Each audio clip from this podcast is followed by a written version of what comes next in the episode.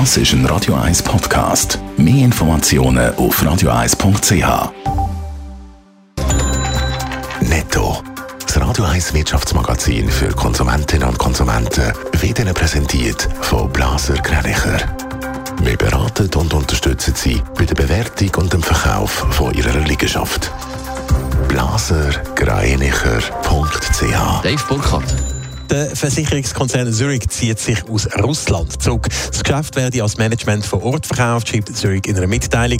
Die verkaufte Einheit ist für Zurich-Verhältnisse relativ klein. Im letzten Jahr hat die russische Zurich-Einheit Bruttoprämie von rund 34 Millionen Dollar erwirtschaftet. Die EU könnte für den Wiederaufbau von der Ukraine eingefrorene Oligarchengelder einsetzen. Die Möglichkeit werde geprüft, hat die EU-Kommissionschefin Ursula von der Leyen im ZDF gesagt. So könnte Russland nach Kriegsende einen Teil zum Wiederaufbau von der Ukraine beitragen. Der Schweizer Luxusgüterkonzern Richemont verzeichnet im letzten Geschäftsjahr ein Rekordergebnis beim Umsatz. Der hat um fast 50 Prozent zugenommen, beträgt ein mehr als 19 Milliarden Euro. Der Gewinn beläuft sich unter dem Strich auf gut 2 Milliarden Euro. Das sind 60 Prozent mehr als im letzten Geschäftsjahr. In vielen Schweizer Unternehmen sind Frauen in der Verwaltungsrat immer noch in Unterzahl, aber sie holen weiter auf, Dave Burkhardt. Mittlerweile sind ein bisschen mehr als ein Drittel der Verwaltungsratsmitglieder der 20 SMI-kotierten Unternehmen Frauen. Das zeigt die neue Verwaltungsratsstudie vom Personalvermittler Russell Reynolds Associates.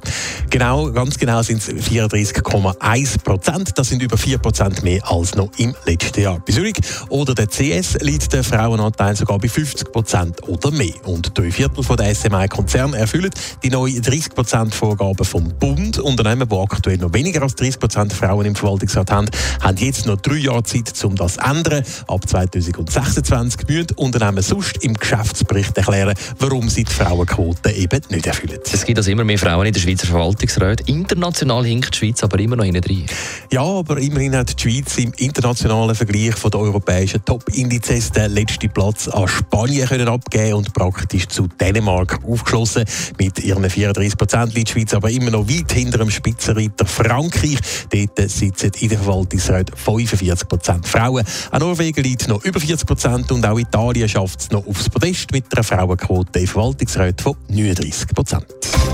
Netto. Das Radio 1 Wirtschaftsmagazin für Konsumentinnen und Konsumenten.